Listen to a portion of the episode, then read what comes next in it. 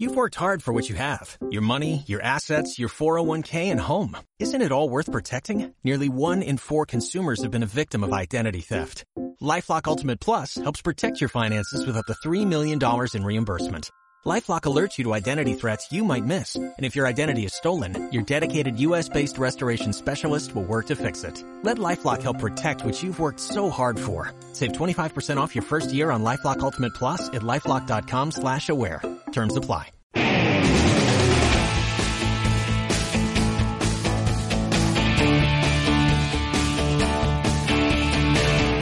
En HubCeu, Play Attention, con Carmen Broncano y Javier Herrero. Hola, ¿qué tal? Bienvenidos a una nueva edición de Play Attention. Hoy hablamos de moda, porque ¿cuántas veces, Javi, has elegido tus modelitos del día según el humor con el que te levantabas por la mañana? Pues seguramente muchas más de las que soy consciente, y así lo hemos hecho todos, y así se ha hecho siempre a lo largo de la historia.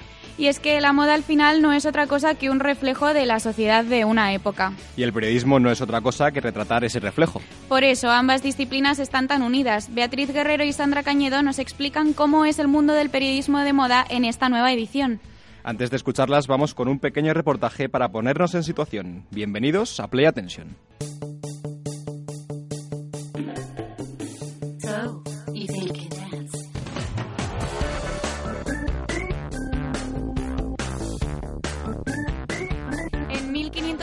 1586, en la pequeña localidad de Frankfurt, Alemania, nació Teatro de las Mujeres, una serie de grabados que quedaron impresos gracias a las manos del pintor suizo Jost Taman. Esos dibujos eran de mujeres de la época vestidas con los trajes que entonces eran tendencia y contenían una breve explicación en latín de cada prenda. La edición limitada se considera la primera revista de moda de la historia. Con el paso del tiempo, la industria periodística evolucionó, desarrollando todos sus géneros y formatos hasta dar con una prensa especializada y centrada en la moda y en el estilo de vida que proporciona.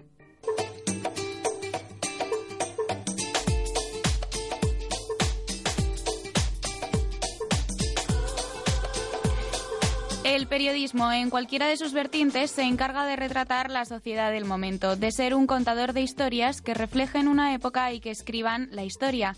En eso comparte vocación con la moda, siempre al tanto de lo que ocurre en la cambiante e insatisfecha sociedad.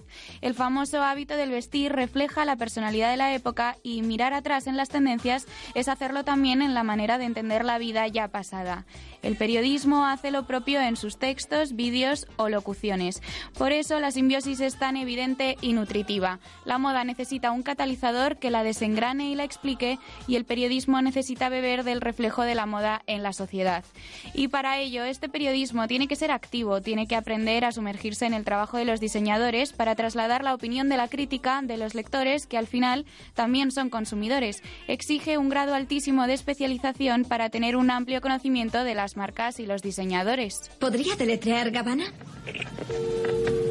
Oiga, Y ser un poco más original todos los días. se llevan mucho los estampados florales y he pensado que podría ¿Florales? hacer una sesión. Sí. ¿Para primavera? ¡Qué original! Sin sacrificar más de la cuenta.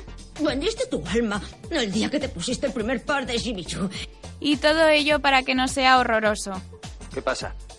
Nada. Comentábamos el modelo de la señora. Candela, solo es un traje, ¿eh? Como decía María Barranco en Mujeres al borde de un ataque de nervios, para entender que la moda se relaciona con cada individuo sin rozar lo superficial. La moda es todo lo que nos rodea y una expresión de la actitud, la personalidad, el estado de ánimo y la esencia de cada uno. Vas a tu armario y seleccionas, no sé, ese jersey azul deforme porque intentas decirle al mundo que te tomas demasiado en serio como para preocuparte por lo que te pondrás, pero lo que no sabes es que ese jersey no es solo azul, no es turquesa, ni es marino, en realidad es cerúleo. Tampoco eres consciente del hecho de que en 2002 Oscar de la Renta presentó una colección de vestidos cerúleos. Y luego creo que fue Yves Saint Laurent, ¿no? El que presentó chaquetas militares cerúleas. Necesitamos una chaqueta. Y luego el azul cerúleo apareció en las colecciones de ocho diseñadores distintos. Y después se mm, filtró a los grandes almacenes. Y luego fue hasta alguna deprimente tienda de ropa a precios asequibles donde tú, sin duda, lo rescataste de alguna cesta de ofertas. No obstante, ese azul representa millones de dólares y muchos puestos de trabajo. Y resulta cómico que creas que elegiste algo que te exime de la industria de la moda, cuando de hecho llevas un jersey que fue seleccionado para ti por personas como nosotros. Por esto, precisamente, existe el periodismo de moda. Escuchábamos a Meryl Streep en su papel de Miranda Priestley, dando una lección a la inocente Andy Sachs, encarnada por Anne Hathaway. La película El Diablo Viste de Prada se convirtió en un icono para la industria. ¿Cuánto tendrán los periodistas de moda actuales que agradecerle a la cinta y de cuántas nuevas matriculaciones en posgrados, cursos y especializaciones será responsable? Porque al final... Todo el mundo quiere esto. Todos querrían ser nosotras.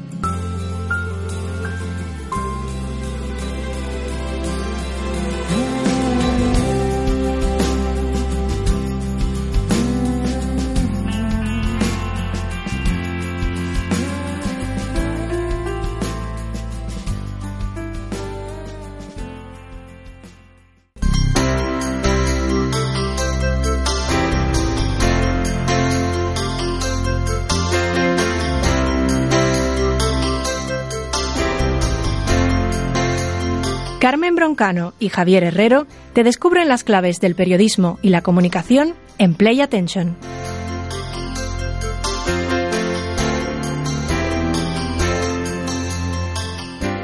La profesionalización del periodismo de moda pasa por la formación. Cursos y másters han colmado la oferta universitaria los últimos años para seguir indagando en este mundo apasionante y no lo suficientemente conocido como es el periodismo de moda. Nos acompaña en este programa la profesora de fotografía y directora del máster de comunicación de moda y belleza de Telva y Yodona de la Universidad CEU San Pablo, Beatriz Guerrero. Muchas gracias por acompañarnos, Beatriz. Es un verdadero placer. Encantada de estar aquí. Gracias a vosotros. Beatriz, eh, ¿cómo podríamos definir de una forma correcta qué es el periodismo de moda? Bueno, yo el, periodismo de moda yo diría que es un periodismo ejercido por periodistas que conocen bien el sector de la moda, conocen también los agentes implicados, entonces van a ejercer un poco como intermediarios entre lo que son los diseñadores, lo que son las tendencias y su público. Y de alguna manera ellos lo que hacen es seleccionan lo que es tendencia, las acercan, las comentan las ponen en valor siempre pensando un poco en su público objetivo, en el público de sus revistas. Hay que luchar, parece, en el día a día para abandonar esa etiqueta de que es algo superficial el periodismo de moda o que es algo sin entidad para llegar a considerarlo como una verdadera especialidad del periodismo, ¿verdad? Yo creo que quizá ya no es tan necesario en el sentido que en el momento en que nos, nos encontramos ahora, la moda sí que ha alcanzado un cierto prestigio en todas las capas, ¿no? Eh, creo que también han ejerci ha ejercido un papel interesante todas las escuelas que hay de moda, todos los máster que hay especializados. No debemos olvidar además que también la moda tiene ahora un componente, bueno, siempre lo ha tenido un componente cultural muy interesante, -huh. o también está el valor de la artesanía, que, que cada vez, bueno, pues se evidencia más. Yo quizá creo que ahora quizá el aspecto en el que la moda tiene que luchar más y está luchando es en el tema de la sostenibilidad. Sí. Es verdad que va ganando prestigio poco a poco y seguramente las redes sociales han hecho mucho para, para hacer que la moda sea más popular ¿no? y sea más cercana al público. Hay mucha gente que busca artículos, crónicas de desfile y que busca informarse de una manera un poco más especializada. Es una manera también, el sector al final está dejando la parte más elitista, ¿no? Sí, sí, indudablemente. O sea, lo que sí que es cierto es que en realidad lo que está pasando también es que ahora tenemos un nuevo tipo de consumidor de moda. El nuevo tipo de consumidor quiere participar, ya no, ya quiere ejercer además un papel activo, quiere opinar uh -huh. y además se cree con derecho a ello. Es decir, quizá antes el sector de la moda efectivamente se veía algo como más elitista y si tú no eras un comprador, pues no te veías con derecho a opinar Exacto. y ahora todo el mundo, aunque no sea público objetivo o aunque simplemente pueda acceder a esa marca a través de una barra de labios, se cree con derecho a, a poder opinar sobre esa marca uh -huh. y a poder comentar. Ya, ya que hablamos de redes sociales, eh, en muchos otros sectores del periodismo se ve a las redes sociales como algo, no sé si intrusivo ni negativo, pero sí que ha, ha abierto un nuevo paradigma ¿no? en esto de la comunicación. En el caso del periodismo de moda, eh, no sé si estoy lo correcto, pero no veo tantas cosas negativas. Incluso ha ayudado, yo creo, a, a ganar lectores, ¿no? De alguna manera. Sí, no, no sabría qué decirte. Es decir, yo creo que eh, un problema que existe con la moda es que todo el mundo se cree con derecho a hablar y con derecho a opinar. Hay otros temas que son más complicados. Deporte nacional. Sí, pero en, otros campos a lo mejor la, gente, pues a lo mejor en ese sentido se coarta más, pero en la moda no.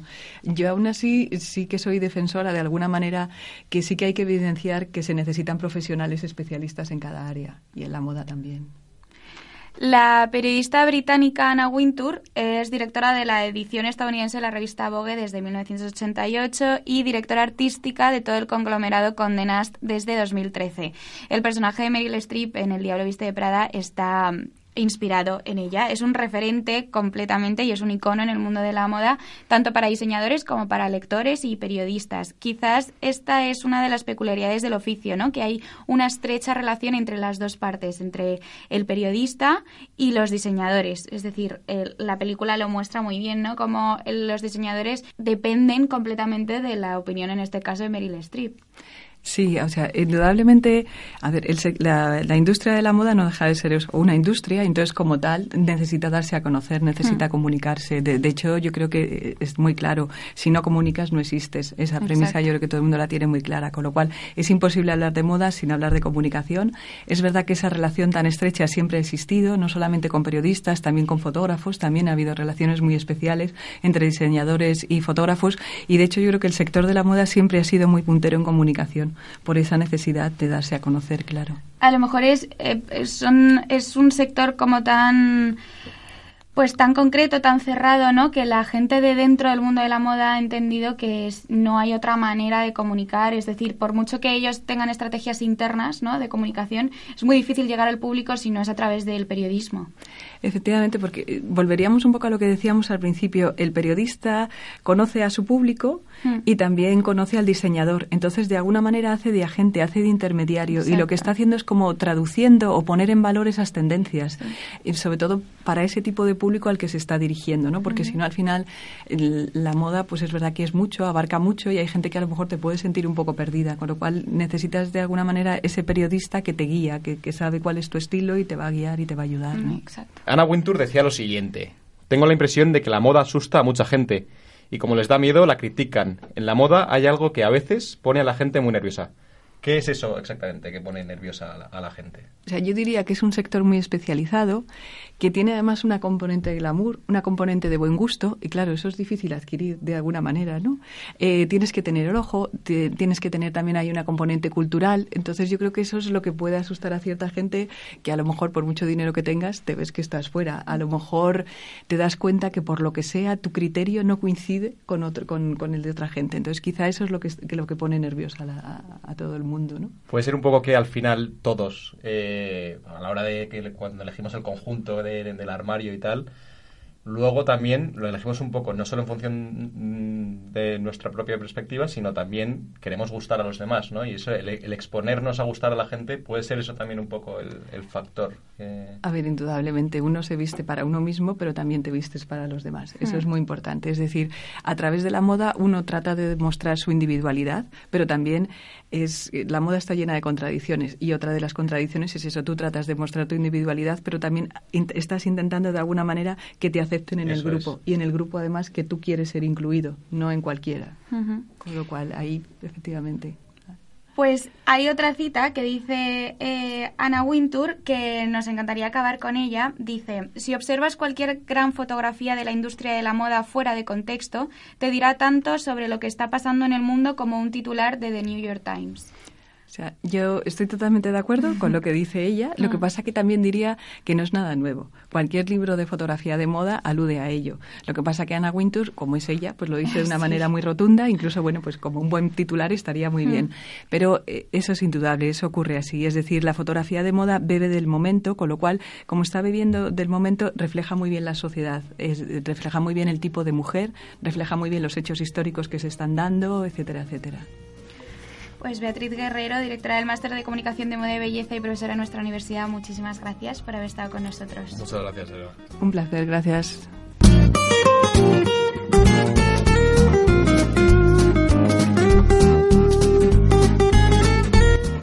Estás escuchando Play Attention en Hapceu.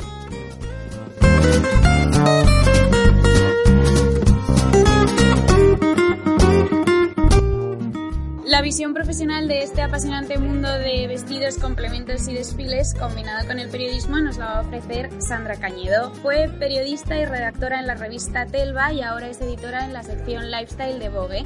Recientemente se adentró en el mundo de la edición, encabezando el equipo de la publicación de Vogue Novias, que salía hace muy poquito a la luz después de meses de trabajo. Sandra, muchísimas gracias por recibirnos. Hola chicos. Es un placer estar contigo. El placer es mío. Estoy súper encantada de que me hayáis llamado y de hablar con vosotros. Nosotros encantadísimos también.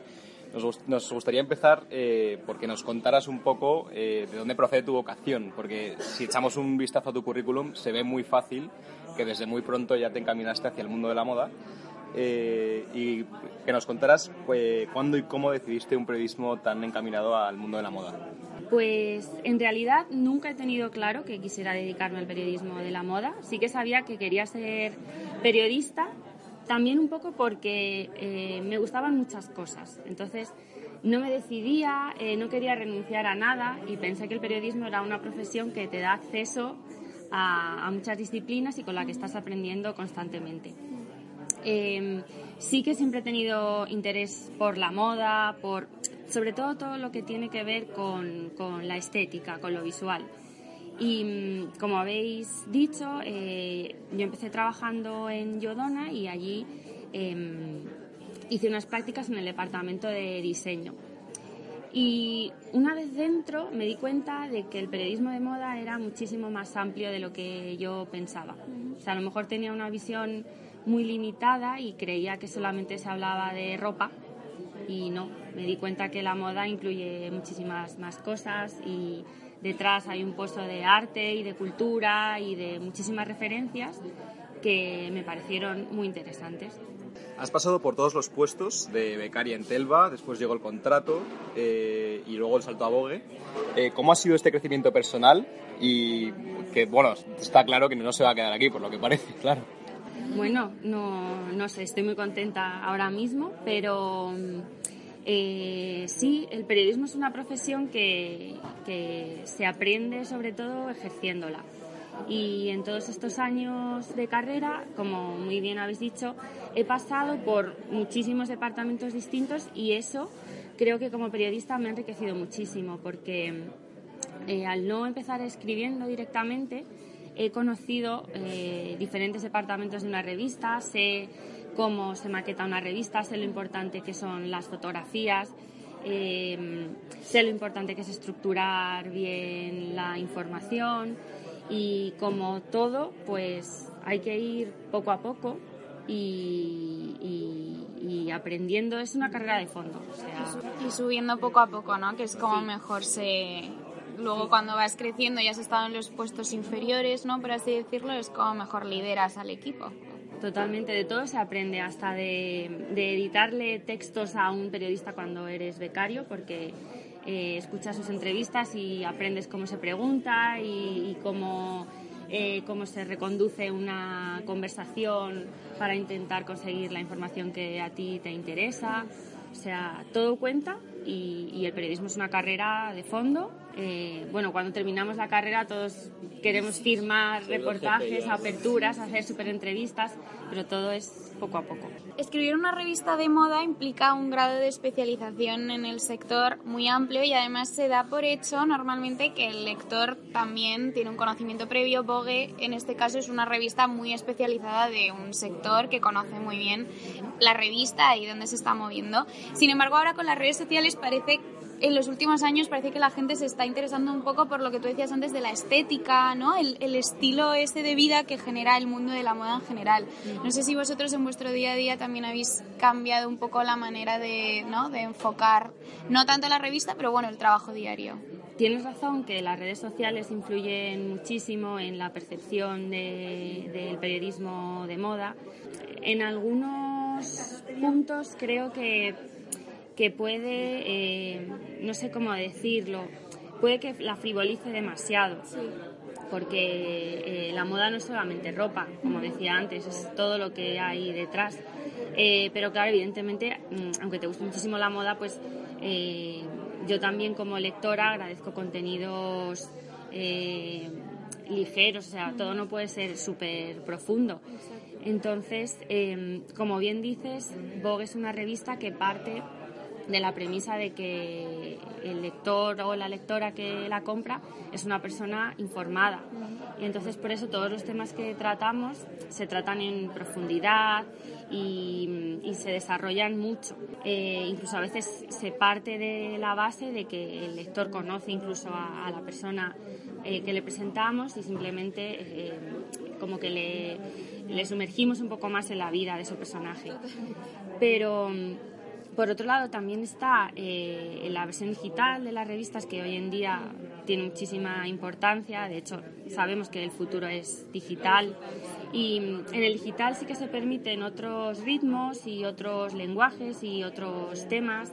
Creo que, tanto como con el digital como con el papel eh, se pueden cubrir muy bien los intereses de, de alguien que, le guste la moda. Sí, de todo tipo de lectores, ¿no? Bueno, ya ha salido un par de veces en la conversación que el periodismo de moda no es solo ropa ni, bueno, lo más estético, lo más superficial, sino que detrás de la moda hay toda una cultura. Nos referimos a que no es solo una cuestión, pues eso, de, ropa, de belleza, sino que eh, también es un poco ampliar el registro y conformar un poco un estilo de vida, ¿no? Eh, una cultura determinada, unos libros, unos planes, películas. Eh, tú lo sabes mejor que nadie porque trabajas en ello. ¿Cómo es esa relación de la moda con todos estos ámbitos? Pues me encanta, Javier, que hagas esta reflexión porque es cierto, has definido muy bien lo que es una revista llamada femenina o de moda. Incluso hay gente que a lo mejor es ajena a este tipo de publicaciones y se compra una por primera vez y se sorprende y dice, pero si aquí, o sea, si están hablando de, de millones de cosas, hay entrevistas incluso políticas, hay libros, hay planes, hay ocio Sí, porque incluso el concepto de revista femenina ha evolucionado em, según ha avanzado y según ha evolucionado la sociedad. Y hoy en día em, dirigirse a una mujer a la que solamente le interesa la ropa, creo que no tiene mucho sentido, porque es que hoy en día... No solo ropa, ¿no? Claro. Claro, o sea, la mujer del siglo XXI tiene muchísimos intereses y muchísimas inquietudes, que, que pues, está perfecto que le encante la ropa, pero probablemente le encante ir a comprar una chaqueta maravillosa, pero a lo mejor lo que quiere hacer después es ir con esa chaqueta maravillosa al cine a ver un peliculón o a comprarse un libro que le encante. Y, por eso em, lo que también me gusta de la moda es que refleja muy bien la situación social eh, que vivimos, incluso las preocupaciones, los problemas que tiene el mundo hoy en día. Em, por ejemplo, eh, en las revistas de moda se trata muchísimo el tema de la sostenibilidad, porque en el siglo XXI no tiene sentido hablar de comprar ropa y, producir con la situación en la que estamos, medioambiental, o sea... Luego también hay que hablar de las inquietudes que tiene la gente al final, claro. Claro, claro, claro, o sea, me encanta la moda, pero no quiero que la camiseta que yo me esté comprando mm, suponga que haya, no sé, eh, condiciones pésimas de trabajo o que se esté mm, derrochando eh, recursos naturales. O sea, no, quiero a lo mejor pues conocer marcas sostenibles que trabajan con productos reciclados o informarme sobre la segunda mano, el vintage, que también es un fenómeno ahora que está muy de moda todo esto del estilo de vida en torno a la moda se ve muy bien en Sexo Nueva York, por ejemplo. Eh, al final las protagonistas eran unas, unas esclavas de este mundo, pero se movían en esos restaurantes, esos bares, ¿no?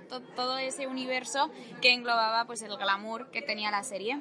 Carrie Bradshaw dice esto en uno de los capítulos. Pensé que hacíamos una buena pareja. Yo experta en moda, él experto en política. Y la verdad, ¿qué diferencia hay? Las dos consisten en reciclar ideas manidas y trasnochadas y hacer que parezcan frescas e inspiradoras. Pues muy buena cita de Carrie. O sea, bueno, Carrie, mm, yo adoro a Carrie, por supuesto.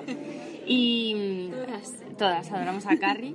Eh, Sexo en Nueva York es una serie que cumplió el año pasado 20 años, pero que sigue de actualidad total y los planes...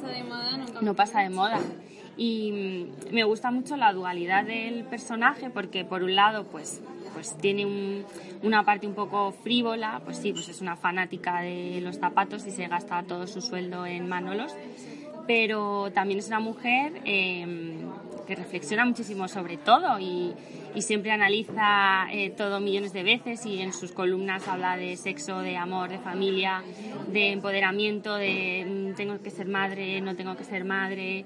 Em, tiene muchísimas preocupaciones más allá de la ropa le daba mucha importancia a la moda, ¿no? Ella era capaz de, eso, todas las reflexiones que hacía de su vida personal las sabía traducir a la moda. Sí, pero mm, es un personaje muy dual porque mm, tiene todas esas preocupaciones que no pasa absolutamente nada por tenerlas porque todos tenemos nuestro lado frívolo y la vida sin un poco de frivolidad pues es aburrida. Entonces sí, ella es una mujer fanática de la ropa, pero también muy preocupada por otros asuntos y siempre está reflexionando en torno a el amor, la familia, el sexo, la maternidad, el empoderamiento de la mujer. Em, entonces sí, ¿por qué lo que a ella le preocupa tiene que ser algo menor que lo que le preocupa a un hombre? No. También la escuchábamos sentar cátedra en frases como esta. Cuando vine a Nueva York estaba sin una perra y a veces me compraba el Vogue en vez de cenar, porque me llenaba más. Sí, esa es una frase mítica. Eh, sí, pues la, es una frase mítica y muy bonita en torno a lo que supone una revista, porque realmente es que es una fuente de inspiración visual, artística. Em, a mí me encanta, bueno, todos estamos muy informados en el día a día a través de las redes sociales y de las páginas web, pero todavía el placer de abrir una revista y leer en profundidad entrevistas de personas súper inspiradoras que han eh, tenido ideas maravillosas o que han levantado empresas o que han hecho colecciones fabulosas o conocer eh, la vida de una escritora o el trabajo de un fotógrafo que realmente hay algunas imágenes que son para recortar y enmarcar en tu casa. Pues puede que esa evasión eh, te llene el estómago, sí, te llene el alma, desde luego.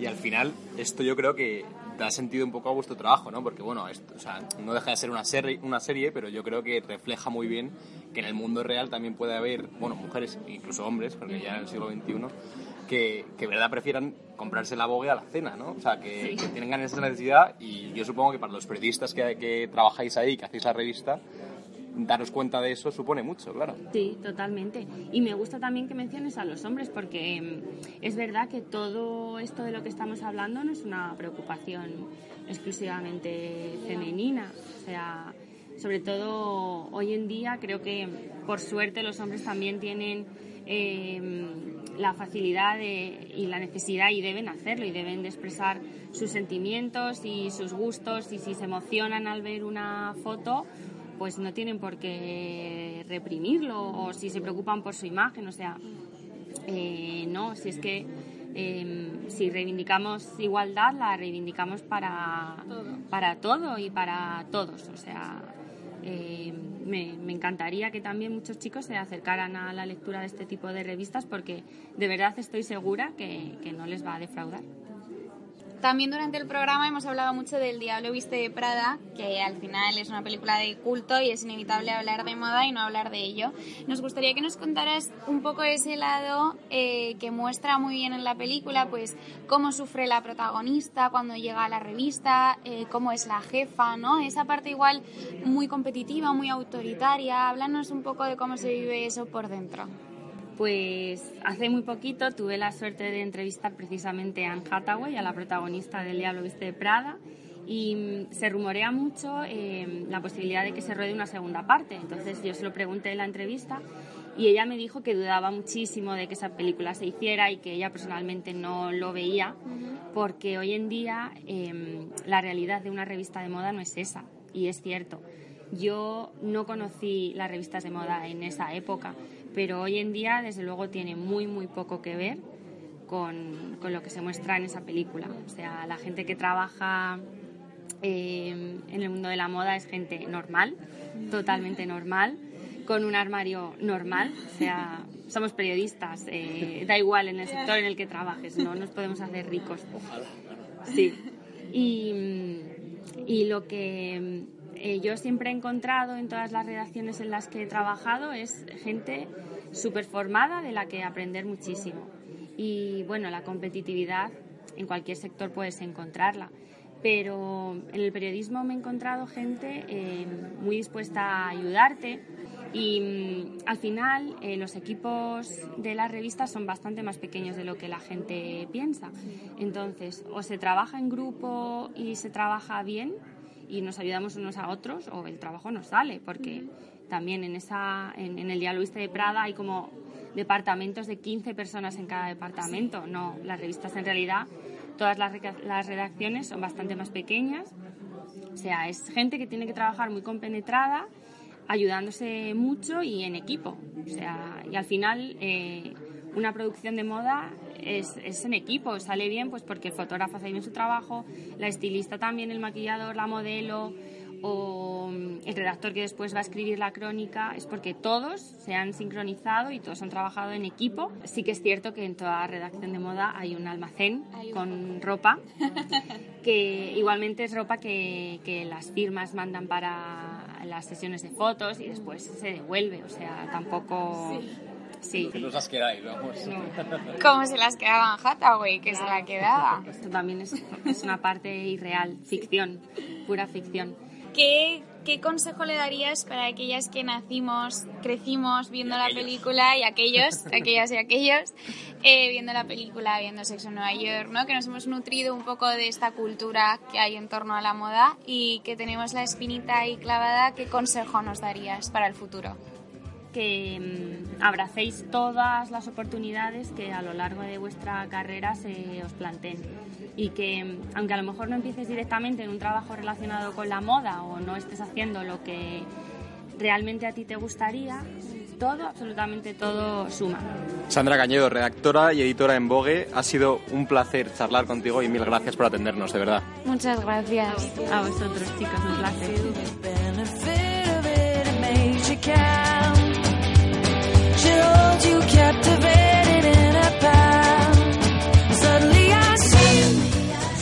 Antes de irnos os dejamos con el consejo de Paloma Erce, que es directora de comunicación de cuentas de moda y belleza, colaboradora de moda en Tel Bayel y ahora también en COPE en el programa de moda. Considero que es importante ser uno mismo en el mundo de la moda porque hay tantísima gente trabajando en este mundo tan complicado que no perder tu esencia lo considero fundamental.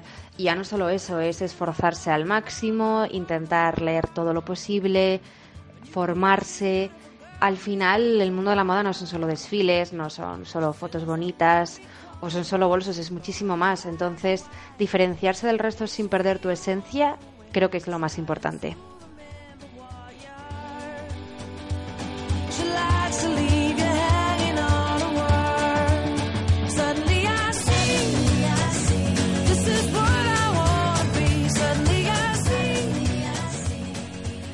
La música que escuchamos es Suddenly I See, la banda sonora de la película de El Diablo Viste de Prada, como no podía ser de otra manera.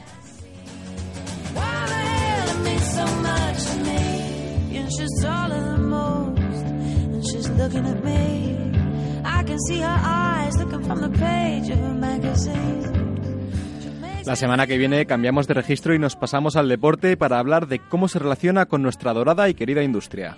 Hasta la próxima, Carmen. Adiós, Javi.